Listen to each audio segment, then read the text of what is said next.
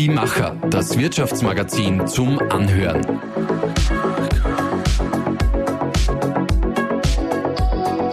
Und hier ist dein Host Susanna Winkelhofer. Sag niemals Influencerin zu ihr. Das ist der erste wichtige Punkt oder die erste Info über unsere heutige Interviewpartnerin. Sie mag das Wort nämlich überhaupt nicht. Und das, obwohl sie dezidiert eine Influencerin ist. Sie hat zum Beispiel auf Instagram 37,5.000 Follower.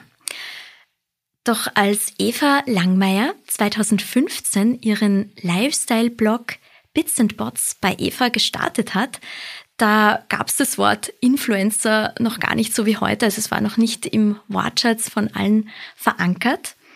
Und ähm, ja, deshalb ist sie jetzt auch nicht vorsätzlich Influencerin geworden, sondern sie wollte einfach neben ihrem WU-Studium ihr Hobby, das Schreiben zum Beruf machen. Und das ist ihr sehr erfolgreich gelungen. Zu ihren Partnern zählen ganz große Marken wie Dyson oder Zalando. Jetzt inspiriert sie aber nicht nur mit ihren Social Media und Blogbeiträgen, sondern einfach auch mit ihrem eigenen Karriereweg. Sie ist jetzt 27 Jahre jung und ist seit 2021 auch noch Geschäftsführerin und Co-Gründerin der Full-Service-Podcast-Agentur WePodit. Und genau da in der Agentur sind wir heute, mitten in der Linzer Innenstadt. Es ist 8 Uhr am Morgen, also wir sind beide bekennende Morgenmenschen, jedenfalls nach dem einen oder anderen Kaffee. Und wir wollen heute über das Thema Podcast sprechen. Also wie funktioniert eigentlich ein Podcast? Was braucht es, damit er erfolgreich sein kann? Wie können Unternehmerinnen einen Nutzen daraus ziehen? Und natürlich wollen wir auch ihren eigenen Karriereweg besprechen. Liebe Eva, ich wünsche dir einen schönen guten Morgen. Ebenfalls, was für eine Anmoderation. Habe ich irgendwas vergessen? Nein, überhaupt nicht. Ich habe mir bei, bei so vielen Dingen gedacht, woher weiß sie das? Komisch. Woher weiß sie das? ich weiß noch was, und zwar, äh, du hast gerade deine Instagram-Follower darüber informiert, dass du ab sofort, also ich glaube, das ist so ein Neujahrsvorsatz, ähm, dein Handy nach 21 Uhr nicht mehr in die Hand nehmen möchtest. Was hast du denn gestern Abend nach 21 Uhr gemacht und was macht diese Veränderung in deinem Leben mit dir? Also gestern am Abend, total langweilig jetzt, bin ich mit meinem Freund auf der Couch gelegen und wir haben eine Serie geschaut. Oh, schön. Welche Serie? Ist das ein um, Tipp? Wir haben, äh, bei Calliope, glaube ich, heißt's. Empfehlenswert? Ja, ich bin mir noch nicht hundertprozentig sicher. Ich bin ein totaler Serien-Junkie. Okay. Aber da kann ich jetzt noch keine klare Empfehlung geben. Sagt da viel darüber aus, dass ich mir nicht hundertprozentig sicher beim Namen bin. Wir haben das gestern tatsächlich erst begonnen. Ähm, Gibt auf jeden Fall auf Netflix aktuell. Long story short, super gechillter Abend. Ich genieße sowas total, weil wir es sehr selten haben. Wir sind beide oft einmal bis um neun irgendwo ausgeflogen, ähm, arbeitstechnisch oder auch was unsere Hobbys anbelangt. Und äh, Mittwoch ist so ein bisschen unser heiliger Abend. Also gestern Abend war damit unser heiliger Fernseh-Chill-Abend und ähm, zu deiner Frage, ich habe mir das als Vorsatz wieder vorgenommen. Letztes Jahr habe ich das schon einmal gemacht und dann, wie es mit Vorsätzen leider oft einmal so ist, nach einem Mal, wo es nicht geklappt hat, gleich mal über Bord geworfen. Für dieses Jahr haben wir ganz fest vorgenommen, jeder Tag ist eine Chance und eine Möglichkeit und ähm, ich will einfach ein bisschen ich bin so viel am Screen durch meine beiden beruflichen Geschichten, die neben, nebeneinander jongliere. Und ähm, dann soll es spätestens eben um 21 Uhr einfach ein bisschen mehr Ruhe einkehren. Und nachdem das Handy mein wichtigstes Arbeitsgerät ist, soll spätestens um 21 Uhr das einfach einmal auf die Seite gelegt werden. Und wenn du es dann am Morgen wieder in die Hand nimmst, was ist so das Erste, was du mit deinem Handy machst, die erste App, die du öffnest? Ähm, momentan versuche ich ganz stark keine Social Media App als erstes zu öffnen, sondern wenn ich gerne in der Früh irgendwie so ein, so ein Nebengeräusch habe, dann höre ich mir irgendeinen Podcast an. Der momentan auf meiner Liste steht. Aber Tatsache ist, oft einmal macht man das automatisch, dass man dann irgendwie schon auf Instagram geht oder auf LinkedIn geht. Dann ärgere ich mich kurz, hin und wieder scrolle ich dann auch durch, weil eigentlich ist auch da so ein bisschen die Regel, ich will in der Früh nicht so viel Zeit verlieren in diesem Scrollen und einmal durchschauen. Das habe ich eh untertags ganz oft. Und ähm, sondern mich in der Früh ein bisschen auf das konzentrieren, wie schaut der Tag halt aus, irgendwie auch auf meine Dinge, weil ich glaube, gerade im Social Media äh, Bereich ähm, beginnt man sonst gleich den Tag eigentlich mit einem Leben von wem anderen, wo man halt eigentlich drüber scrollt. Ähm, genau, das versuche ich momentan ein bisschen so für mich zu etablieren und da so meine Routine zu schaffen im neuen Jahr. Du bist ein sehr sportlicher Mensch. Machst du auch Morgensport oder lieber später? Morgensport habe ich früher extrem gerne gemacht, lasst sie momentan nicht mehr so leicht vereinen, seit wir auch ein Team bei WePodit haben und einfach auch ähm, ja unsere Meetings so ab acht in der Regel anfangen. Und ich stehe zwar um 6.30 Uhr gern auf, aber brauche einfach meine Zeit in der Früh. Also oft einmal, wenn ich erzähle, ich stehe um 6.30 Uhr auf, dann ist, ist die erste Intention, naja, da passt ja dann eh, dann kann man ja eine halbe Stunde zum Beispiel in der Früh Yoga oder, oder, oder äh, laufen gehen oder sowas. Aber das wäre mir tatsächlich zu stressig. Also ich bin tatsächlich mehr Team ähm, Abend-Nachmittag und äh, das passt irgendwie ein bisschen besser in meine Routine, genau.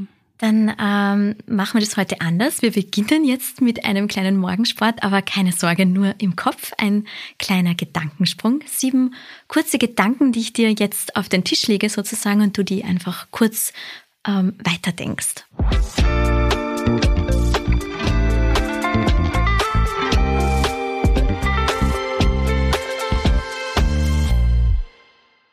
Zwei Eigenschaften, die kaum jemand von mir kennt. Mm, ich bin ein sehr diplomatischer Mensch, vor allem in Diskussionen mit äh, meinem Partner. ähm, und ich bin total ähm, harmoniebedürftig gleichzeitig. Also was sie eigentlich ähm, oft einmal vielleicht sogar ein bisschen spießt, dass man... Passt nicht so gut zusammen. Ja, ähm, aber ich bin vage im Sternzeichen und mir wird ganz oft gesagt, dass das daher kommt. Und ähm, ja, ich glaube, das waren meine zwei Eigenschaften. Aber ich tue mir so schwer mit Eigenschaften. Ich habe jetzt auch gerade wirklich überlegen müssen, ob ähm, ja, dass das kommt. Aber gehen wir weiter zu, zum nächsten Wort. Gerne. Wenn mein inneres Kind heute Regie führen würde, dann würde ich sehr viel ganz anders machen, weil ich war als Kind total schüchtern und ähm, habe ohne meine jüngere Schwester genau gar nichts gemacht. Und ähm, das hat sich mich so mit elf, zwölf total verändert. Und ich glaube, mein Leben wird komplett anders ausschauen, weil ich war sicher nicht selbstständig. Und ich bin froh, dass ich dieses innere Kind doch ein bisschen dass sich das ein bisschen entwickelt hat, sagen wir mal so. Da muss ich jetzt zwischenfragen. Ja, bitte. Woran glaubst du, liegt das? Wie hast du diesen Sprung geschafft? Weil jetzt bist du, oder wirkst jedenfalls überhaupt mm. nicht schüchtern. Mm. Ähm, ich glaube tatsächlich, dass es dann dieser, dieser Switch war, dass ich zum ersten Mal ohne meine Schwester auskommen musste, nämlich wie ich ins Gymnasium gekommen bin. Und sie war ja auch trotzdem, also wir sind sehr nah beieinander. Ähm, wir sind nur 17 Monate auseinander und ähm, sind ein Herz und eine Seele. Aber durch das, dass ich mich halt immer auf das verlassen habe, also es gibt wirklich zig lustige Kindheitsgeschichten bis zu dem, dass meine Freunde im Kindergarten mussten die Anna mit einladen, weil sonst bin ich nämlich nicht zur Geburtstagsfeier gekommen. ähm, ich glaube tatsächlich, dass sie das sehr, sehr natürlich entwickelt hat und auch durch das Umfeld und durch den Freundeskreis, den ich dann so mit elf, zwölf geschlossen habe. Also einfach die Menschen, die mich da mitgeprägt haben. Dann kommen wir zum dritten Gedanken. Ja. Ein Vorurteil, mit dem ich gerne aufräumen möchte. Mm, ich glaube, dass ganz viele Menschen von mir glauben, dass sie alles und jeden Gedanken quasi auf Instagram oder generell Social Media teile. Ich bin tatsächlich ein sehr Privatsphäre liebender Mensch und äh, teile den überwiegenden Teil meines Lebens nicht, nämlich ich würde es mir einfach sagen 97 Prozent. Also ich teile ganz, ganz wenig und sehr bewusst und ja auch strategisch und äh, ich glaube, das glauben die wenigsten von mir. Eine Reise, die mich nachhaltig geprägt hat. Mm, Gibt es einige.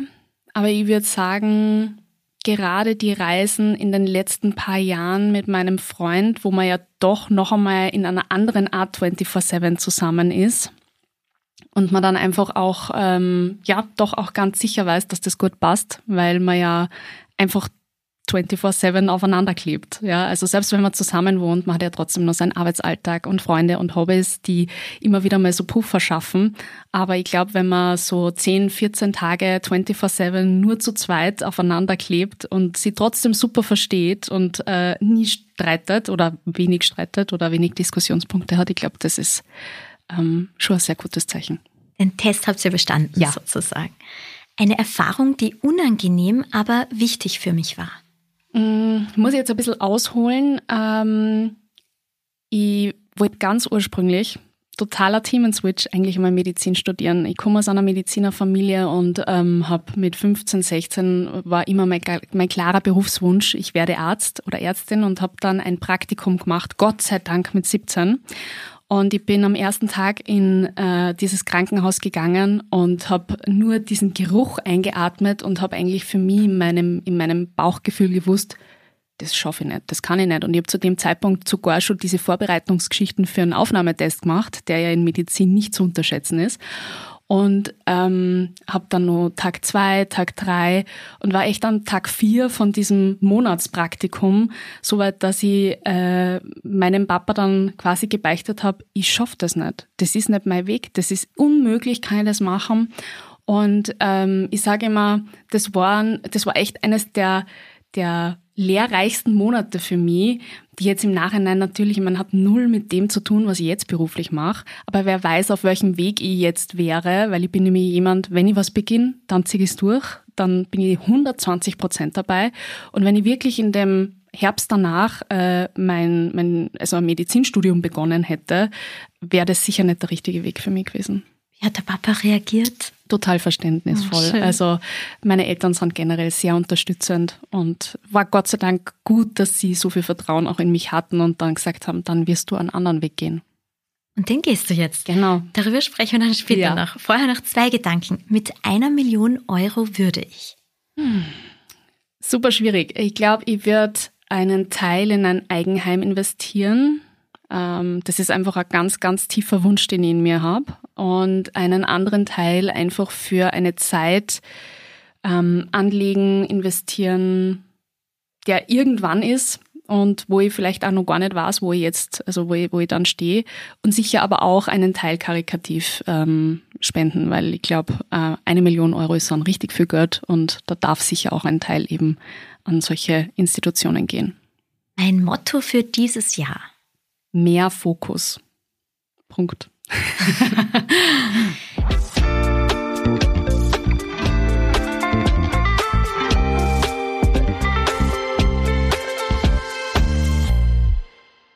Wir könnten jetzt ein klassisches Interview führen und ich mhm. würde dann einen Artikel in unserem Magazin schreiben. Wir könnten ein Fernsehinterview machen, einen Radiobeitrag, was auch immer. Aber wir machen einen Podcast und sitzen da in eurem super professionellen Podcaststudio.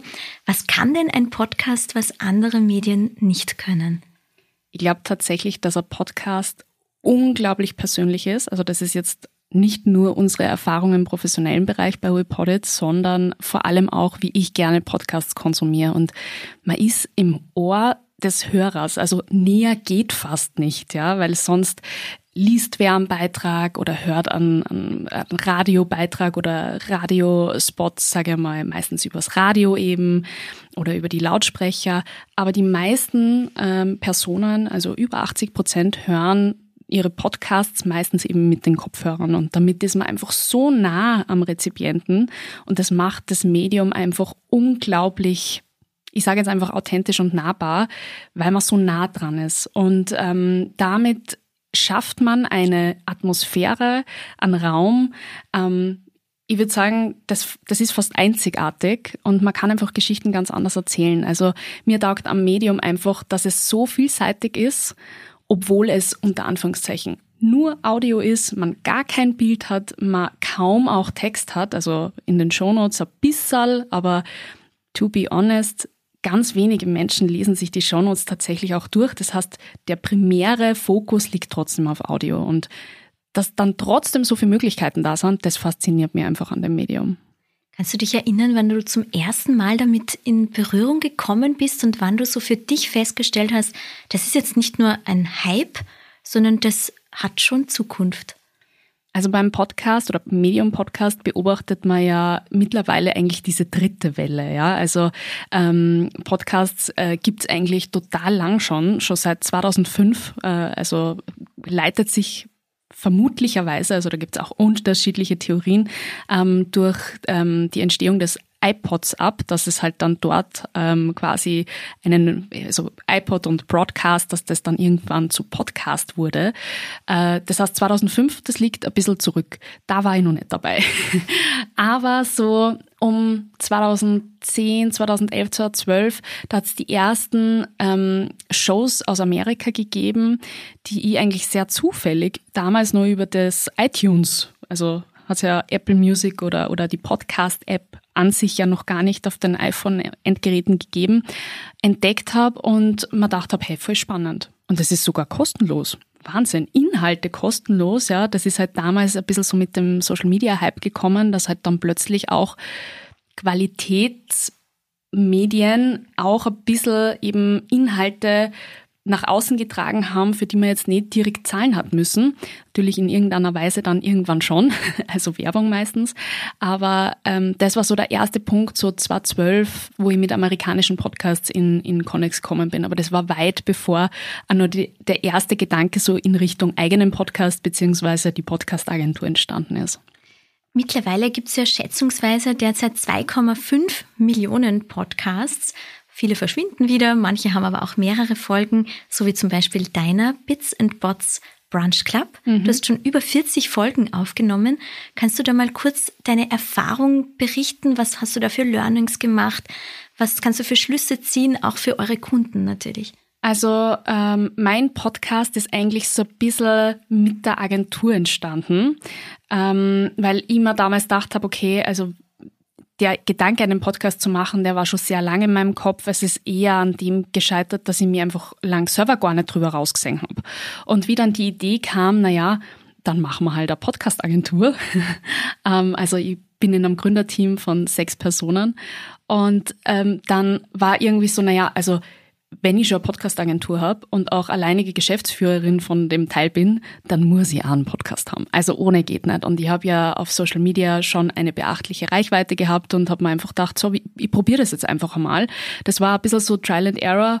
Ähm, eine Spielwiese, die jetzt eben kein Kunde war, sondern mein eigener Podcast. Probieren wir von A bis Z Formate, Gesprächsführung, ähm, das Equipment, unterschiedliche Equipmentstile und haben uns halt ähm, in Wirklichkeit, ja, war das so ein bisschen die Spielwiese, die halt doch auch jetzt zu einem wirklich coolen Medium oder einem coolen Kanal für mich geworden ist. Ich glaube, ähm, viele Learnings, die man daraus ziehen kann, ist, dass ähm, grundsätzlich jeder Gesprächspartner auch anders tickt, vor allem auch in meinem Podcast spreche ich ja ganz oft mit Personen, die noch nie vor einem Mikrofon gesessen sind. Und auch diese Situation haben wir ganz oft mit Kunden bei WePodit, dass ähm, wir haben ganz viele Unternehmenspodcasts, die wir produzieren und das sind dann ähm, Unternehmenspersonen oder Personen aus Unternehmen, ähm, die aus unterschiedlichen Bereichen kommen. Und auch ganz oft, zum Beispiel, ich sage jetzt einfach einmal fiktiv gesprochen, der Entwickler von einem Unternehmen oder von einem Produkt in einem Unternehmen, der ist wahrscheinlich auch noch nie in so einem Setting gesessen. Weil warum? Der macht normalerweise was ganz was anderes und der sitzt dann auch da plötzlich da und vor allem in der Vorbereitung, in, in dem, wie man auch mit solchen Personen umgeht, wie man ihnen eine Sicherheit gibt, ähm, ja auch wie Aufnahmen dann auch mit Personen funktionieren, die eben so ein Setup erst einmal kennenlernen müssen und dann trotzdem, dass es gleich funktioniert, weil wir haben halt auch nur diesen einen Take, ähm, Kosten- und Zeiteffizienz äh, technisch. Ähm, ich glaube, das sind so die wichtigsten Learnings, aber es gab natürlich auch noch einige drüber hinaus. Du hast vorhin schon die USA angesprochen. Dort äh, ist quasi so der Ursprung der Podcasts. Dort gibt es auch ganz, ganz viele Hörer. In Europa gibt es die meisten Hörer in Irland. 41 Prozent der Bevölkerung nutzt dort das Medium. In Österreich sind es immerhin auch gut 30 Prozent. Wen erreicht man denn da? Wer sind denn diese HörerInnen? Überwiegend, ähm, ich sage jetzt einfach mal, junge Personen zwischen 21 und 35. Das ist äh, mit Abstand die größte Zielgruppe. Ähm, also man spricht da in etwa von 75 Prozent der ähm, Personen, die man in dieser Altersgruppe erreicht. Und dann geht es tendenziell eigentlich hoch. Also ähm, am wenigsten erreicht man die ganz, ganz Jungen.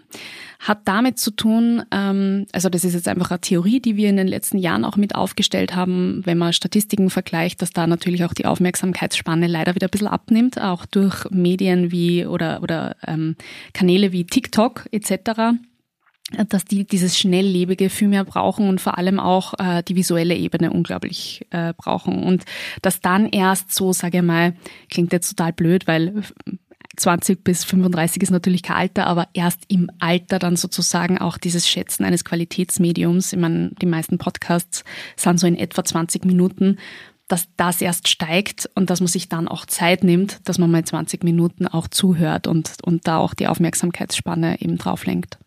Jetzt ist es eine sehr spannende Zielgruppe, die natürlich viele Unternehmen, Werbetreibende erreichen möchten. Genau dabei unterstützt sie ja auch. Aber für wen macht es denn jetzt wirklich Sinn, einen Podcast zu starten? Tatsächlich für fast jedes Unternehmen in einer Art und Weise. Man muss nur das Ziel einmal definieren. Und da gibt es eben unterschiedliche. Also wir ähm, sagen immer, es gibt quasi diese eine Sparte der externen Kommunikation mit externen Podcasts. Ähm, das kann B2B, aber auch B2C sein. Und dann gibt es natürlich auch die interne Unternehmenskommunikation. Und ganz viele Unternehmen sagen halt am Anfang, gut, vielleicht traue ich mich noch nicht über einen Podcast der externen Weise hinaus, weil ähm, da müssen wir so viel gleichschalten. Wir haben so viele Kanäle, aber interne Kommunikation, da haben wir eh totale Probleme. Dann starten wir mal mit einem internen Format und probieren quasi mit unseren Mitarbeitern ein Format zu entwickeln, wo A zugehört wird, das heißt A auch ein Wissenstransfer äh, etc. passiert, aber B eben auch so ein bisschen dieses Format getestet werden kann und auch herangeführt werden kann. Es gibt aber auch einige Unternehmen, die sagen, naja, wir wir sind zum Beispiel gar nicht so groß, dass jetzt ein interner Podcast auszahlen würde. Für uns ist eigentlich die externe Kommunikation viel wichtiger, weil wir haben total viele Themen, die wir erklären müssen. Also da kommen zum Beispiel von Kunden immer und immer wieder die gleichen Fragen. Und ganz viele Kunden von uns, die lesen halt zum Beispiel keinen Blogpost oder die lesen zum Beispiel keine Zeitung, wo wir Inserate schalten, sondern wir wollen das aus berufenem Munde gescheit einmal erklären. Und das ist ja dann auch wirklich Evergreen-Content, also ähm, Inhalte, die ja auch immer eine gewisse Relevanz für eine Zielgruppe haben, weil sich äh, vielleicht das ein oder andere ja gar nicht verändert. Das heißt, dieses, das ist wie eine Wissensbibliothek. Aber eben eine Wissensbibliothek, die nicht verschwindet, weil wenn ich das gleiche jetzt, sage ich mal, als Social Media Post mache, dann kann ich das in einem Jahr wieder machen, weil ähm, in einem Jahr ist es irgendwo in meinem Feed in den Unweiten von Social Media verschwunden und äh, mein Kunde oder mein Rezipient, der kann das gar nicht mehr finden. Beim Podcast ist das anders. Da habe ich eine Suchleiste, wo ich ganz klar mit Schlagworten und wenn ich das gut beschlagworte, und das ist zum Beispiel auch eine Aufgabe bei uns in der Agentur, dass man das mit Keywords gut hinterlegt, damit die Folgen dann ja auch wieder gefunden werden, dann hat es schon einen unglaublichen Vorteil für Unternehmen. Also zusammengefasst, es zahlt sich für fast jedes Unternehmen aus, zumindest Podcasts einmal mitzudenken und einmal anzuhören, was es für Möglichkeiten gibt. Ähm, wir machen auch laufend äh, total unverbindliche Erstgespräche. Es ist mir vor allem total wichtig, weil ich finde, gerade so dieser, dieses erste Abtasten, naja, was ist denn überhaupt möglich, äh, ist voll wichtig. Wir haben schon einmal den Fall gehabt, dass die Vorstellungen von einem Unternehmen, das gern mit uns zusammenarbeiten wollte, so weit weggegangen ist von dem, dass ich gesagt habe, also von dem, was ich für sinnvoll oder auch bei uns die, die Key Accounts für sinnvoll gehalten haben, dass wir dann davon abgeraten haben zum Beispiel. Das Projekt haben wir auch nicht umgesetzt. Also ähm, mir liegt schon auch sehr viel dran, dass äh, wir hinter jedem Projekt auch mitstehen können, das wir da in der Agentur umsetzen. Schauen wir uns diese Art der Zusammenarbeit mal anhand von drei unterschiedlichen Beispielen an. Mhm. Das erste, ein großer Industriekonzern, der ähm, vor allem auch das Thema Arbeitskräftemangel hat, kommt zu euch und sagt, boah, was können wir denn machen? Wir mhm. glauben, also, oder die Marketingabteilung glaubt, ähm, Podcasts wären ein ideales Medium, um dieses Thema zu kommunizieren, um uns als super tollen Arbeitgeber zu präsentieren total sinnvoll, haben wir momentan sehr viel, ist halt einfach aktuell ein Thema, das ähm, viele, vor allem große Unternehmen äh, beschäftigt. Und da zahlt sich ein Podcast auf jeden Fall aus. Ähm, es kommt natürlich auch immer auf die Zielgruppe an, also welche, welche Altersschicht ist denn meine Hauptzielgruppe? Wo suche ich denn, ja? Aber ich glaube, gerade was Brand Awareness anbelangt, ähm, das zahlt immer positiv ein. Also da kann man einen tollen Redaktionsplan, ich würde jetzt mal sagen, von angefangen einmal 10 bis 15 Folgen machen, wo man mal kurz einfach das Unternehmen vorstellt, vielleicht ein bisschen kreativer, dass man gleich mal von vornherein einige Mitarbeiter einbindet und dann einfach wirklich klassisch auch diese, diese Berufe, die fehlen, auch mit vorstellt. Also einfach auch diese Vielfalt des Unternehmens zeigt, weil ganz oft ähm, hören wir in diesen Gesprächen, wir machen dann meistens auch Workshops, um einfach auch Value Proposition zu erarbeiten, ähm, generell das Ziel dieses ganzen Projektes, ähm, den Ablauf der Episoden etc. Also da gibt's immer einen Workshop dazu und dass wir dann einfach evaluieren, okay, was macht Sinn? Und da haben wir momentan ganz oft den Fall, dass es einfach ähm, ja so ein interaktives Format braucht, das halt einfach die unterschiedlichen äh, Jobs quasi beschreibt und ähm, dass man einfach so ein bisschen einen Einblick kriegt als Außenstehender, was kann ich denn dort überhaupt machen, ohne jetzt zu werblich zu sein. Also jetzt ohne zehnmal den, den, den Namen des Unternehmens zu nennen, das braucht's gar nicht, weil das steht eh irgendwo klein am Cover oben und wenn ich mich informieren will, weil ich sage, boah, so ein cooler Job, den gibt's wo? Ja, dann schaue ich nach. Ähm, es ist oft einmal eher abschreckend, wenn von vornherein Werbung, Werbung, Werbung, also wenn man eigentlich das Gefühl hat, das ist jetzt kein ähm, Mehrwert für mich. Also ganz, ganz wichtig, dass man auch immer Inhalte aufbereitet oder Podcast-Episoden so gestaltet, dass am besten der Hörer, egal ob ihn das jetzt direkt betrifft oder einfach nur interessiert oder ob ihm das aufpoppt ist, dass der irgendwas aus dieser Episode für sich mitnehmen kann. Dann haben wir als zweites Beispiel eine Jungunternehmerin aus der Gesundheitsbranche, sagen wir. Die ist schon ein bisschen auf äh, Instagram zum Beispiel unterwegs und hört selbst sehr gerne Podcasts und überlegt jetzt auch einen zu starten, kommt zu euch zum Erstgespräch super, wenn es da jemanden gibt, der schon ein Thema für sich besetzt hat, also schon eine Nische hat, auch schon Inhalte offensichtlich gestaltet, visueller Art oder auch geschrieben. Ähm, total viel Potenzial, um hier einfach Inhalte nachhaltig gemeinsam aufzubereiten. Also da wird es dann auch einen Contentplan gemeinsam geben, man wird das gemeinsam erarbeiten. Und ähm, das Tolle an Podcasts ist, dass das so wir sagen immer so ein bisschen recycelbarer Content ist. Also, dass man Teile aus dem Podcast, aus Interviews, aus Expertenrunden äh, oder solchen Dingen immer auch nehmen kann und eben auch für andere Plattformen aufarbeiten kann.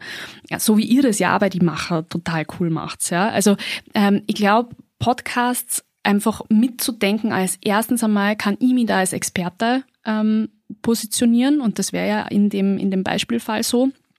Plus, ich habe einfach auch noch wirklich viel Content, den ich dann weiterverarbeiten kann für Instagram, für LinkedIn, für vielleicht sogar einen Blogpost. Das ist ähm, da eigentlich der Best Case.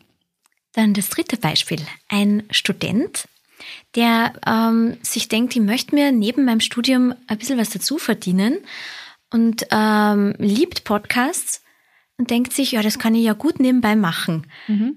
Kann er wirklich was damit dazu verdienen oder wie könnte der starten? Also wir haben, wir, wir trennen so ein bisschen immer in die Unternehmen, die wir ähm, betreuen und die sogenannten Content Creator. Also wir haben auch einige eigene Shows, die wir gemeinsam mit Influencern, Content Creatern oder einfach Personen ähm, des öffentlichen Lebens gemeinsam gestalten die meistens schon eine gewisse Zielgruppe auch mitbringen auf anderen Kanälen oder aber eben sage ich mal, ein ähm, Thema besetzen, das halt total spannend ist. Also wenn der Student jetzt kommt mit keiner Idee, dann muss ich ihm leider sagen, dann werden wir damit nichts verdienen. Also weder er, nur wir. Und es muss natürlich trotzdem irgendwie alle Seiten zufriedenstellen.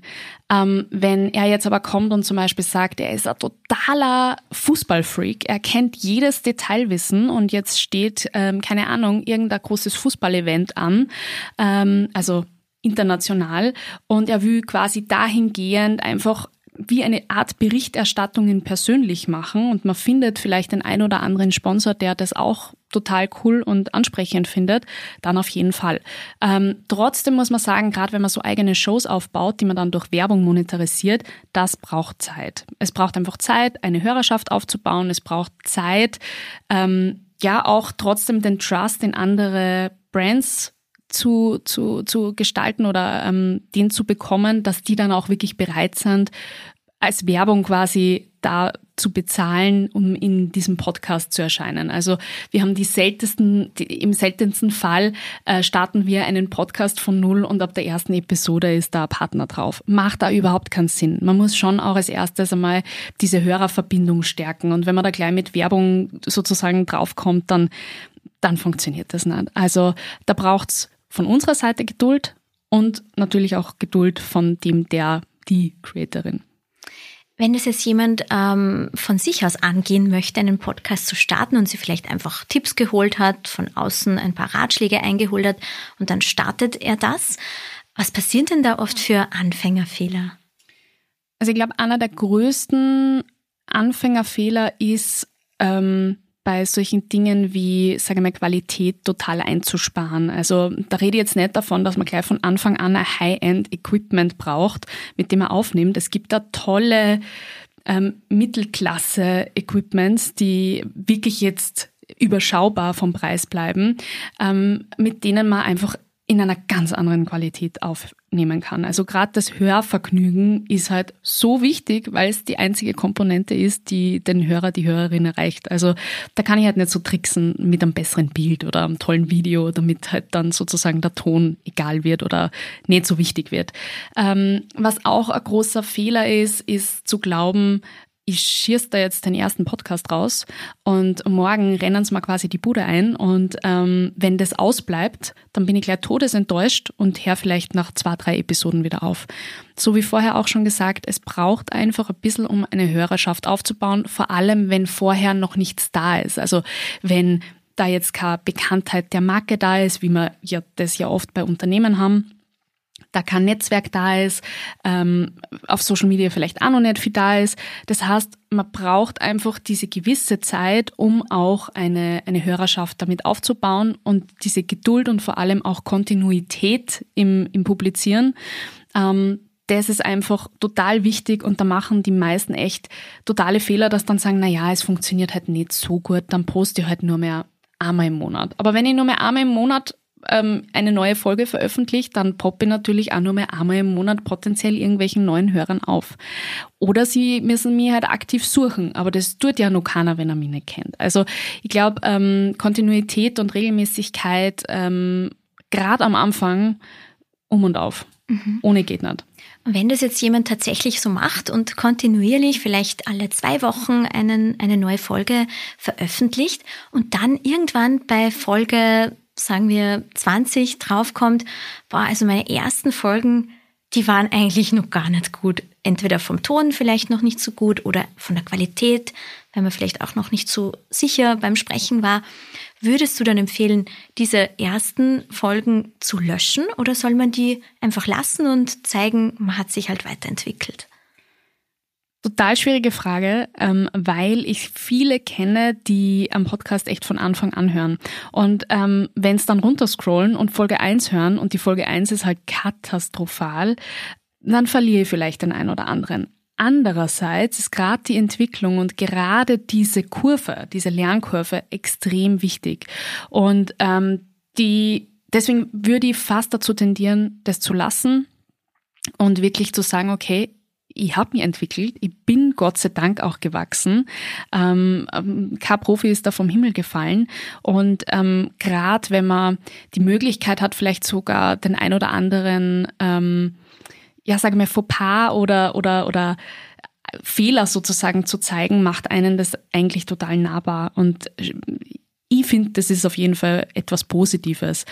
Womit man sie behelfen kann, ist, dass man am Anfang ähm, einen Trailer zum Beispiel reinspielt. Also das, das, der wird ganz oben angezeigt äh, eines, eines Podcast-Profils. Das heißt, dass man da vielleicht einfach darauf hinweist, sozusagen, den Podcast gibt schon so und so lange und so weiter und so fort und einfach ein bisschen was zu dem Podcast erzählt. Dann weiß ich als Hörer, der den Trailer vielleicht ein Minuten kurz hört, okay, ähm, sozusagen die alten Episoden, das ist vielleicht einfach jetzt schon ein bisschen länger her.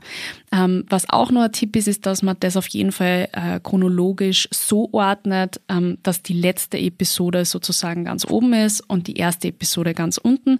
Den Fehler sehe ich nur immer bei ganz vielen großen Podcasts vor allem, dass die ersten Folgen ganz oben gelistet sind und naja, dann fange ich als Hörer auch ganz oben an und dann ist das die erste Episode, die vielleicht noch nicht so gut ist.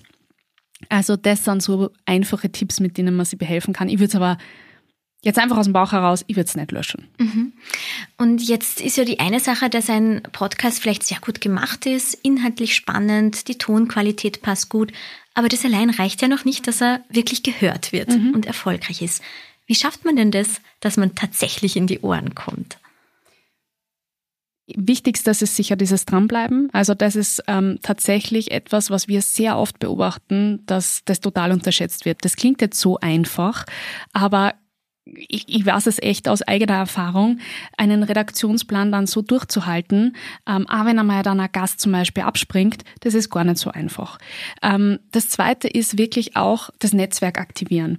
Ähm, es gibt nur immer irgendjemanden, und da muss man oft einmal lästig sein, in die eigenen WhatsApp-Gruppen äh, schicken, in die früheren Facebook-Gruppen, was ich in Facebook-Gruppen bin, ja, ja, dann poste ich dort halt einfach einmal äh, meinen, meinen Podcast. Ja. Ähm, warum habe ich mir das sonst vor mittlerweile, glaube ich, zehn Jahren da aufgebaut oder auf Instagram oder auf LinkedIn. Auch die Zielgruppen suchen. Wo sind denn die zu Hause, die ich gerne erreichen möchte? Wenn die jetzt zum Beispiel eher mehr auf TikTok unterwegs sind, aber wenn ich jetzt vorher gerade gesagt habe, dass gerade die junge Zielgruppe da eher sozusagen gar nicht mehr so drauf anspringt. Mittlerweile sieht man aber einen totalen Switch auch der älteren Generation Richtung TikTok. Wenn da momentan die meisten einfach am Handy hängen, naja, dann publiziere ich dort meine, ähm, meine Teaser vom, vom Podcast. Also ich muss einfach trotzdem Fühle ausstrecken, vielleicht auch einmal mit einem Podcast, der, sage ich mal, in der ähnlichen, im ähnlichen Bereich wie ich ähm, Podcasts produziert eine Kooperation starten, dass man sagt, hey, du bist einmal bei mir zu Gast und ich bin bei dir zu Gast und wir schauen einfach, dass wir da irgendwie so ein bisschen die Hörer hin und her schupfen. Ähm, das macht auf jeden Fall am meisten Sinn, um sukzessive Hörer aufzubauen. Dieses eine Geheimrezept so und morgen hast du, sage mal, das Doppelte an Hörer, das gibt's leider nicht. Wie kann man denn jetzt vielleicht auch im Vergleich mit Social Media den Erfolg eines Podcasts messen? Bei Instagram zum Beispiel sehe ich, wie viel Follower hat jemand, wie viele äh, Interaktionen, Likes, Kommentare, wie oft wird das geteilt. Wie sieht man das beim Podcast? Im Podcast-Bereich gibt es keine transparente Möglichkeit, leider von jemandem anderen, also von einem anderen Podcast zu sehen, wie viele Hörer hat der jetzt tatsächlich erreicht. Das ist auch einer der größten Kritikpunkte tatsächlich an dieser Branche, weil es so intransparent ist. Ähm, jetzt muss man sie vor allem auch Unternehmen gegenüber einfach auch ein bisschen andere KPIs suchen.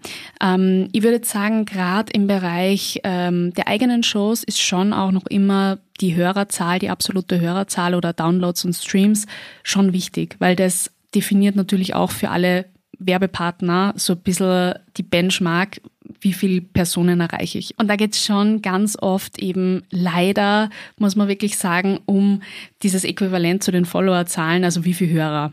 Was sind sozusagen die absoluten Zahlen? Ähm, ich finde, das ist aber jetzt momentan gerade Gott sei Dank ein bisschen im Switch auch und man sucht sich andere KPIs, ähm, die relevanter sind und Relevanz ist auch schon das Stichwort, weil Einfach um dir jetzt einmal, sage ich mal, ein, ein Beispiel zu geben. Ähm, es gibt einen Angler-Podcast. Der erreicht jetzt nicht wahnsinnig viel Leute. Wir sagen jetzt 150 Leute. Aber die 150 Leute, die sind hochrelevant, weil die hören sie 20 bis 30 Minuten von diesem Angler-Podcast an und sind auch potenzielle Kunden, weil sie sich so interessieren, dass sie tatsächlich 20 Minuten dir die Aufmerksamkeit schenken, also hochrelevant sind. Das heißt, du hast jetzt nicht wahnsinnige Streuverluste, weil da vielleicht irgendwer reinschwirrt, der eh nie dein Produkt kaufen würde oder eh nie, sage ich mal, irgendwie, ähm, ja, in die Richtung interessiert wäre, sondern Die, die du erreichst, sind hochrelevant und an denen ähm, muss man festhalten. Und dem Angler-Podcast wird es jetzt wahrscheinlich nichts bringen, wenn 2000 Leute den Podcast hören, die a Sekunden reinhören und sagen, mm, na, und die werden dann aber als Hörer gezählt. Ähm, tatsächlich wird erster Hörer gezählt, wenn er mindestens eine Minute äh, Podcast hört. Also vielleicht da auch noch diese Info ganz kurz dazu. Und ich glaube, so ähm, muss man sich die KPIs und Kennzahlen ein bisschen bauen. Also wir sehen einfach, dass es immer mehr in die Richtung geht, dass es um Relevanz geht, also dass Personen, die den Podcast hören, hochrelevant sind und deswegen meistens sehr viel mehr wert, als wenn das jetzt, sage ich mal, XY Summe oder Anzahl ähm, an Podcast-Hörerinnen erreicht, aber da sind halt keine drunter, die theoretisch Kunden von mir wären. Ist es nicht auch sehr relevant, wie lange ein Podcast dann tatsächlich gehört wird? Ja, absolut, so eine Kennzahl. Mhm. absolut. Ähm, das ist auch eine Kennzahl, gerade wenn man so Durchhörquoten oder ähm, die Performance sehr hoch ist. Also wenn gerade bis zum Schluss so, sage ich mal, 80 Prozent dabei bleiben, das ist eine total gute ähm, Hörerquote. Also das sieht man auch einfach, dass der Inhalt für die Hörer relevant ist. Und ähm, man muss viel mehr auf, auf solche Qualitätskennzahlen schauen, als jetzt auf die quantitativen. Und das passiert erst so sukzessive. Gibt es da Tipps, damit man HörerInnen so lange wie möglich dabei behält? Damit, also muss die Folge zum Beispiel, darf sie nicht länger als so und so viele Minuten sein oder braucht man irgendwelche Tricks, dass man sie bis zum Schluss hält? Natürlich geht es auch ein bisschen um die Länge. Ähm, man sagt in der Regel so um die 20 Minuten ist die perfekte Podcastlänge. Ich würde jetzt aber sagen, wenn ein Gespräch unglaublich spannend ist, dann kann man auch bis zu 40 Minuten, eine Stunde, vielleicht sogar eineinhalb. Es gibt Podcasts, die sind fast sechs Stunden lang, ja. Ähm, den höre ich mir persönlich nicht an, das ist mir dann auch zu lang. Aber ähm, ich glaube, es geht vor allem um diesen Spannungsbogen, dass man relevante Fragen stellt, dass man ähm, im Gespräch bleibt, dass man das Gefühl hat, der Gesprächsfluss ist auch natürlich und es ist nicht runtergelesen. Also gerade so total geskriptete Geschichten oder wenn viel geschnitten wird, dass eigentlich kein normales Füllwort mehr dann da drinnen gefunden werden kann, das wird dann unangenehm zu hören. Und da schalten Hörer ganz oft einmal aus. Oder eben, weil die Tonqualität einfach null passt. Also wenn es total hallert oder wenn total viele Nebengeräusche sind oder auch die Personen unterschiedlich, also die miteinander oh, das, sprechen. Das nervt mich am meisten. Ja, das glaube ich. Mir auch. Und ich, das, ist, das ist so schade, weil es gibt oft Podcast-Episoden, da denke ich mir, boah, inhaltlich wäre das richtig spannend, aber es ist leider echt schlecht produziert. Und mhm. dann höre ich nicht zu, also dann schalte ich ab. Also das mit den 20 Minuten, ich schaffe das heute nicht. Eva, es tut Kein mir leid, Problem. ich habe nur so viele Fragen an dich, aber ich werde mich bemühen. Ähm, zum einen noch die Frage, kann man sich eigentlich als Podcaster seinen Lebensunterhalt verdienen? Also wie viel muss man denn investieren? Bis wann kommt dann vielleicht irgendwann was zurück? Und wann kann man wirklich davon leben? Also als Podcaster jetzt so, ähm, wie wir zum Beispiel die eigenen Shows aufbauen, das heißt, dass wir mit, mit Influencern oder persönlichen des Personen des öffentlichen Lebens zusammenarbeiten, ähm, da ist es so, dass man sicher am Anfang, weil so das erste halbe Jahr ist es jetzt nicht unbedingt, ähm, also sieht man eigentlich nicht wirklich gleich an Return on Investment. Aber dann, vor allem wenn man eben dran bleibt, ähm, wenn man dann die ersten, sage ich mal, in etwa 500 bis 1000 Hörer regelmäßig hat, dann ist es realistisch, langsam eben auch mit der Vermarktung zu beginnen und dann ähm, sieht man eben auch so ein bisschen, sage ich mal, monetär etwas äh, zurückkommen. Äh, und ähm, ich glaube, Leben davon kann man schon, aber das ist halt echt, da muss man echt einen langen Atem einfach haben. Also dafür gibt es einfach mittlerweile auch zu viel und zu viele gute, dass jetzt, sage ich mal, ähm, irgendwer kommen kann und sagen kann, so und ab morgen und ich werde jetzt Podcaster und kündige meinen Job. Ich habe zwar noch keinen Podcast, aber ich starte jetzt. Ja, also das funktioniert leider nicht. Jetzt haben ja Leute, die jetzt damit beginnen, entweder ähm, mit einem Blog, um irgendwann mal ein Influencer zu werden, auch wenn wir das Wort ja eigentlich nicht sagen sollten heute. No worries. Oder jemand, der eben äh, Podcaster werden möchte. Da gibt's ja schon viele Beispiele und Vorbilder, die man sich ansehen kann. Als du damals gestartet hast mit deinem Blog, da gab's kaum noch Vorbilder. Wie hast du denn gewusst, wie du das angehen sollst und äh, was du genau machen sollst, damit es dann mal so erfolgreich sein kann? Also ich muss ehrlicherweise sagen, ich bin da so blauäugig damals hineingestolpert. Ähm, das war Ende 2014, Anfang 2015 ähm, und habe mir einfach YouTube-Videos von amerikanischen Bloggerinnen angeschaut. Ähm, die haben teilweise erklärt, wie man eine WordPress-Seite aufsetzt. Ähm, das war halt mein Hauptfokus, der Blog. Und ich habe mich zu dem Zeitpunkt immer, immer eher als Blogger verstanden. Und da hat es halt in Wien, zu dem Zeitpunkt habe ich eben in Wien studiert und habe das nebenbei gemacht, hat es eine Handvoll von diesen Bloggern gegeben. Und so Mitte 2015 hat es dann angefangen, dass man eben auch zu Presseevents eingeladen wurde. Und das war total besonders und special. Ich habe ehrlicherweise gar nicht gewusst, was ich da jetzt genau mache. Es war ja auch nie mein primäres Ziel, da jetzt irgendwie damit mein, meinen Hauptberuf zu begründen. Ganz im Gegenteil, es hat mir wahnsinnig viel Spaß gemacht. Es war coole ähm, Nebenbeschäftigung beziehungsweise Nebeneinkommen als Studentin und dass sich das dann wirklich so entwickelt hat, dass ich nach meinem Studium auch gesagt habe, so und das mache ich jetzt wirklich Vollzeit, Vollzeit weiter. Ähm, das hat sich ehrlicherweise einfach echt so ergeben. Und man muss auch sagen, da ist natürlich sicher auch so ein bisschen eine Kombination aus ähm, Glück, auch wieder dieses Dranbleiben und natürlich auch Netzwerk ähm, ausschlaggebend. Also ich habe halt, ich bin wirklich jedes Event, jede, jeden potenziellen Kunden, alles Mögliche habe ich mitgemacht ähm, und abgelaufen. Also mitgemacht im Sinne von, dass ich halt einfach zu den Events gegangen bin, mich auch im Real Life mit Personen connected habe. Also ich glaube, auch das ist in so einer Digitalbranche um und auf persönliche Kontakte, dass man halt einfach ähm, jemanden face-to-face -face auch kennt. Die meisten Kunden und Agenturen, mit denen ich nach wie vor auch in meinem Einzelunternehmen eben noch zusammenarbeite, die sind nur eben aus dieser Wien-Zeit. Also die kenne ich halt einfach jetzt seit fast acht Jahren. Und das ist, das ist schon auch für jegliche berufliche, persönliche Beziehung ähm, total wichtig. Glaubst du, ist es heute schwieriger, sowas zu starten als damals, als wo es noch ganz neu war? Sicher, weil es einfach natürlich schon extrem viel gibt und ich glaube, mittlerweile muss man halt einfach so viele Plattformen bedienen.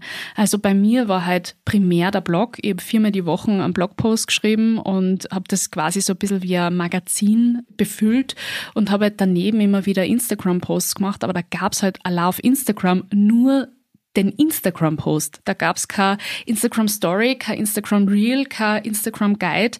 Allein in der App gibt's mittlerweile so viele Formate, die man gleichzeitig am besten bespielen muss. Ähm, da rede ich noch gar nicht von irgendwie neuen Social Media Trends oder auch jetzt TikTok. Ich glaube, mittlerweile muss man einfach sehr viel gleichzeitig bedienen und vor allem eine extreme Nische haben. Ich habe ja mit meinem Lifestyle-Blog trotzdem sehr breit begonnen und ähm, mache ja auch nach wie vor das nach wie vor so irgendwie weiter. Das heißt, ähm, bei mir gibt's jetzt nicht dieses eine Thema, für das ich zu 100 Prozent stehe, sondern bei mir kriegt man eben ein Potpourri aus Leben. Deswegen auch eben Bits and Bobs, weil das heißt quasi so spezielle Kleinigkeiten aus meinem Leben. Ähm, Genau, und ich glaube, dass das eben heute eben nicht mehr so leicht ist. Also man kann jetzt, man kann schon das versuchen, aber wird sicher nicht mehr so leicht erfolgreich oder kriegt so leicht Follower dazu. Und das ist ja trotzdem auch noch ein bisschen die Kennzahl, die erreichten Konten und, und, und Follower, ähm, wie eben damals. Wir haben ja neben dem, dass wir beide äh, gerne am Morgen schon produktiv sind und früh anfangen, noch eine Gemeinsamkeit. Wir sind beide gern kreativ und haben aber ein denkbar unkreatives Studium gewählt, Wirtschaft. Ja. Würdest du im Nachhinein gesehen das genauso wieder machen oder würdest du dich jetzt für ein anderes Studium entscheiden? Oder für einen anderen Weg? Ich muss ehrlicherweise sagen, ich habe so ein bisschen eine ambivalente Beziehung zu meinem Studium, vor allem äh, zu, zu meinem BWL-Studium, also Bachelorstudium. Äh, mittlerweile habe ich mir leider, unter Anführungszeichen leider, weil ich momentan gerade in meiner Masterarbeit drinnen stecke und gerade alles hinterfrage, aber natürlich ist es immer sinnvoll zu studieren, ähm, habe ich mir eben dazu entschlossen, auch noch eben ein Masterstudium anzuhängen.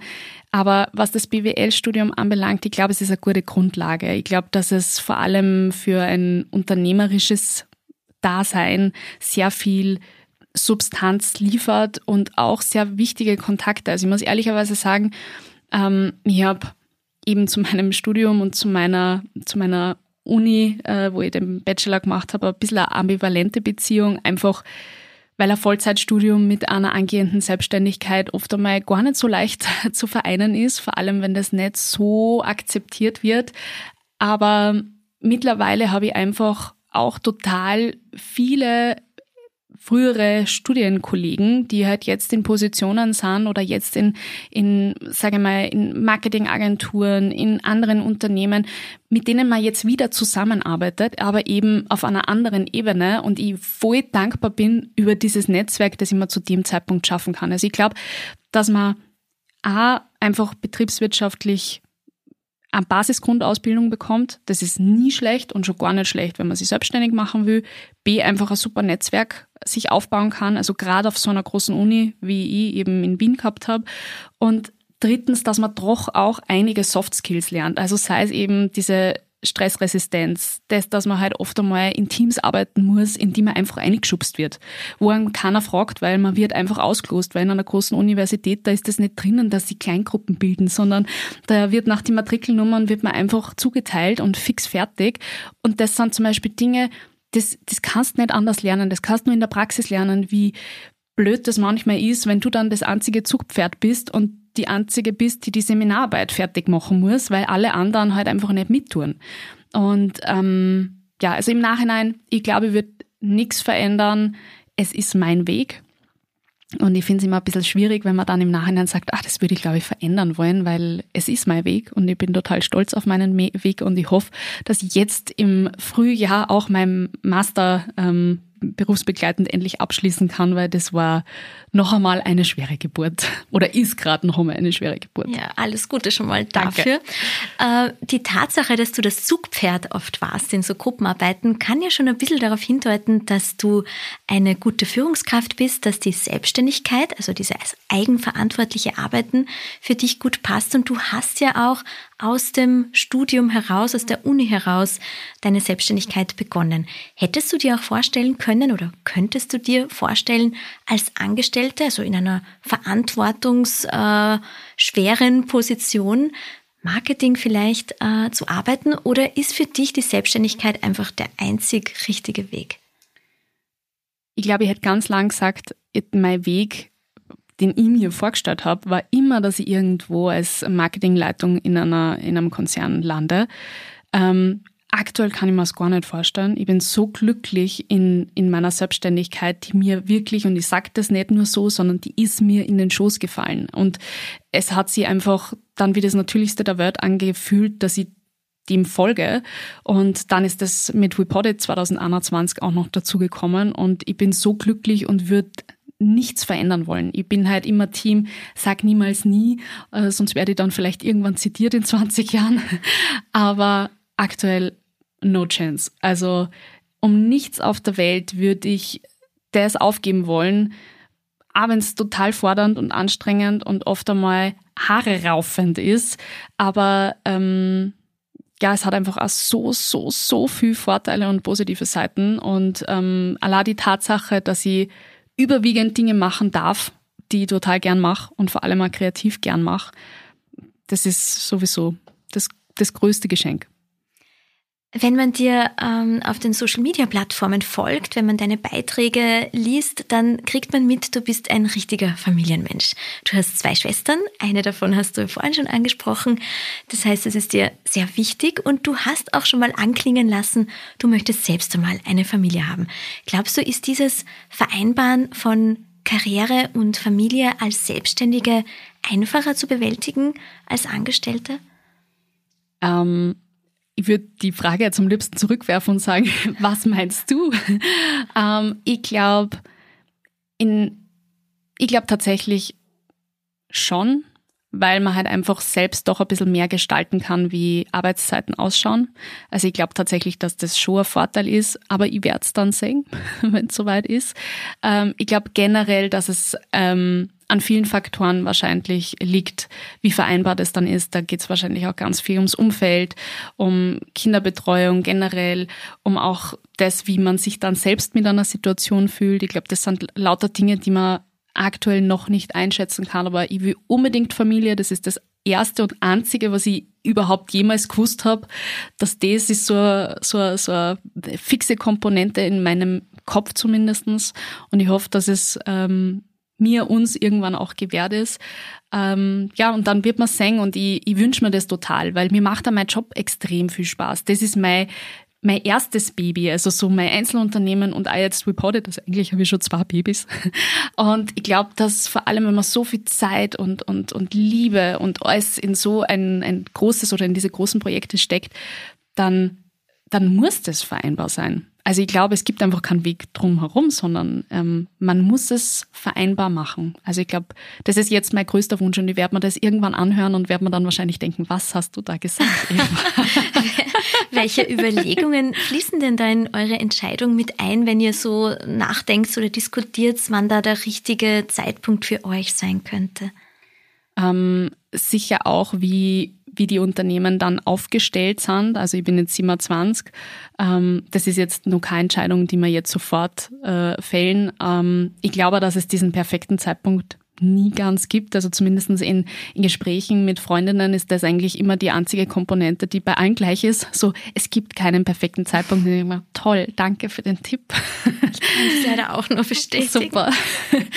ähm, aber ich glaube vor allem, dass dass es den Unternehmen oder vor allem auch Reported so gut geht und dass das so aufgestellt ist, dass es eben auch doch eine Zeit lang ohne mich funktionieren kann. Weil ähm, ich glaube, das, was auch fix ist, ist, dass gerade wenn man sich für Familie entscheidet, ich kann mir zum jetzigen Zeitpunkt, auch wenn ich das von ein paar selbstständigen Freundinnen jetzt so mitbekommen habe in den letzten Jahren, nicht vorstellen, ähm, dass man ein Kind bekommt und einen Tag später wieder auf der Matten steht, weil ja, vielleicht ist es für die ein oder andere der richtige Weg. Ich kann mir das ehrlicherweise noch gar nicht vorstellen. Und wenn es dann doch so ist, na ja, dann ist es so und dann wird es hoffentlich auch so irgendwie gut äh, schupfen lassen. Aber mir ist es wichtig, dass meine ersten zwei Babys gut versorgt sind, ähm, bevor da irgendwie äh, ein Gedanke in die Richtung geht. Jetzt warst du als Bloggerin ja weltweit unterwegs, von Lissabon bis New York, hast dich jetzt für deine Heimatstadt aber entschieden als Standort für dein Unternehmen.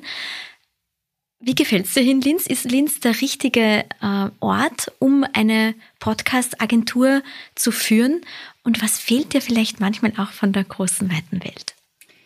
Also ich bin ein total heimeliger Mensch tatsächlich. Also ich liebe mein Zuhause und für mich war immer klar, ich komme wieder nach Linz zurück. Ich habe ja lange in Wien gewohnt und war eben durch, so wie du erzählt hast, durch das Blogger-Dasein einfach viel, viel unterwegs, einfach bei vielen Events, bei viel sehen dürfen und das ist natürlich auch total cool, wenn du als junger Mensch so viel reisen darfst. Ähm, aber mir hat's nie wo besser gefallen als da. Also ich bin so Linz verbunden und ähm, ja, möchte auch unbedingt da leben, Familie haben, bin da meiner Familie auch nah und total sinnvolle, ähm, sinnvoller Ort hier die Podcast-Agentur zu gründen, weil man einerseits eben doch ganz Österreich theoretisch bespielen kann. Du bist nicht weit weg von, sage mal, Wien, es mittlerweile eine Stunde 15 oder, oder zwei Stunden, wenn man mit einem schweren Auto fährt. Aber ähm, auch Deutschland ist einfach relativ nah, wo wir jetzt den ein oder anderen Kunden haben. Also es macht auch schon strategisch Sinn, da so ein bisschen, sage ich mal, im Nordwesten von, von, von Österreich zu sein. Du hast am Weg dorthin, wo du jetzt bist, also nicht nur vom Ort her, sondern auch von deiner Karriere, von deinem Schaffensweg, ähm, einige Entscheidungen getroffen. Eine ganz wichtige hast du vorhin schon angesprochen. Du hast dich gegen das Medizinstudium und für einen anderen Weg entschieden. Gibt es da noch so ein, zwei Entscheidungen, wo du sagst, Ma, du bist so froh, dass du die damals so getroffen hast? Mm, du hast vorher das Studium angesprochen und ich war 2016 kurz davor, mein Studium zu schmeißen, weil da hat meine Selbstständigkeit richtig angezogen. Ich habe leider total viele coole Projekte, vor allem auch coole Reisen absagen müssen, was mir bis heute ein bisschen weh tut. Aber das war halt einfach mit dem Studienplan nicht hundertprozentig vereinbar. Und ähm, ich habe meine Eltern doch ein bisschen versprechen müssen am Anfang meines Studiums, auch wenn ich dann so schnell eben gegründet habe, dass trotzdem, dass ich das Studium halt abschließe. Und da war ich, das, also 2016 war echt ein herausforderndes Jahr für mich auf unterschiedlichen Arten und Weisen persönlich, aber vor allem eben in diesem, in dieser, in diesem Studium, dass ich halt eine Prüfung äh, viermal nicht geschafft habe. und dann vom letzten Mal gestanden bin. Und ich habe da vorher schon gesagt, ich bin jemand, wenn ich was durchziehe, dann mache ich das zu 120 Prozent. Dann ziehe ich das durch bis zum bitteren Ende.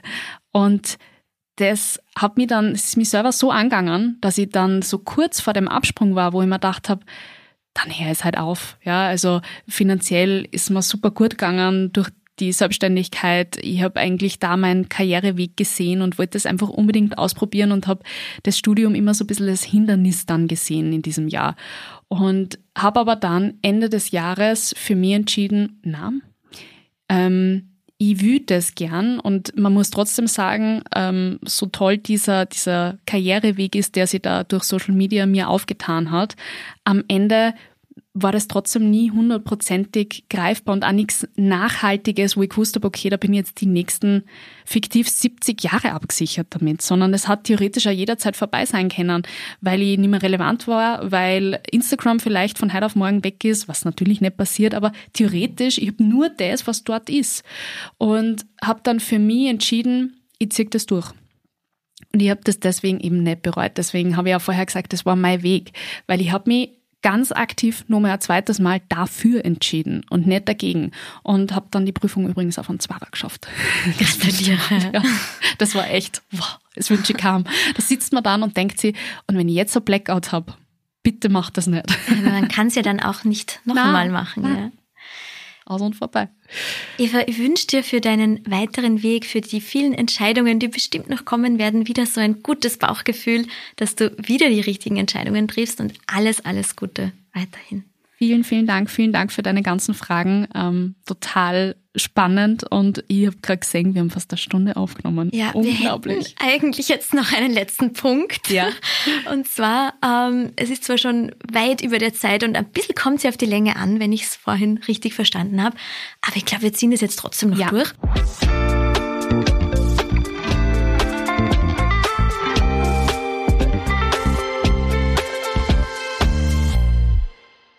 Und zwar, das ist unser kleines Podcast-Spiel. Du hast sicher schon öfters Activity gespielt mit zwei Schwestern, klar. Natürlich. Genau. Und du ziehst jetzt einfach einen Begriff mhm. und diesen Begriff erklärst du dann unseren HörerInnen und mir natürlich auch. Und den kann man dann erraten. Das Ergebnis sieht man dann auf der Website von uns und natürlich auf Instagram. Gut, dann bitte zieh mal. Also ich soll jetzt einfach irgendeinen ziehen. Genau. Mhm. Hm. Genau das, was jetzt da draufsteht, darfst du nicht erwähnen, aber alles drumherum. Du kannst das Wort auch in zwei Begriffe teilen. Mhm. Ich glaube, ich teile es in zwei Begriffe. Ich bin nicht so gut in Activity, aber I, I try. Mhm. ähm, erstes Wort ist, die drei Bestandteile sozusagen des Gesichtes sind Mund, Nase und Super. Das Wort. Ja. Wort Nummer eins war das. Und Wort Nummer zwei ist, es gibt unterschiedliche Ängste. Ja? Ich habe zum Beispiel total Angst, wenn ich ganz oben auf einem Berg stehe und runterschaue, weil das ist sozusagen eine gewisse Distanz, ja.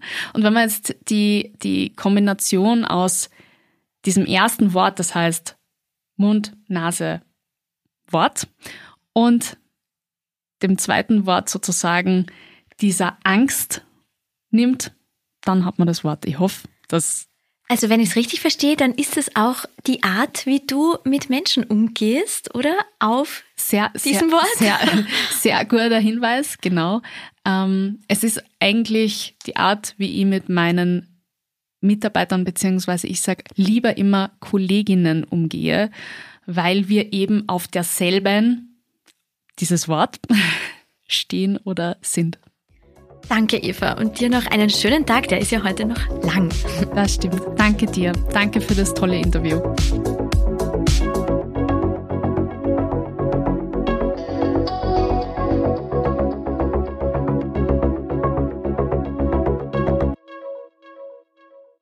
An euch, liebe ZuhörerInnen, vielen Dank für eure Aufmerksamkeit. Wenn ihr uns nicht nur hören, sondern auch sehen und lesen wollt, dann freuen wir uns, wenn ihr uns in unserer gesamten Medienwelt besuchen kommt. Jeden Tag findet ihr neue Geschichten, Impulse und Inspirationen für und von Menschen, die etwas bewegen wollen, auf die Macher.at, auf unseren Social Media Kanälen Instagram, Facebook und LinkedIn.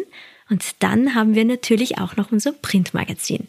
Wir sind gespannt auf euer Feedback. Bis bald, euer Die Macher Team. Dieser Podcast wurde produziert von WePodit.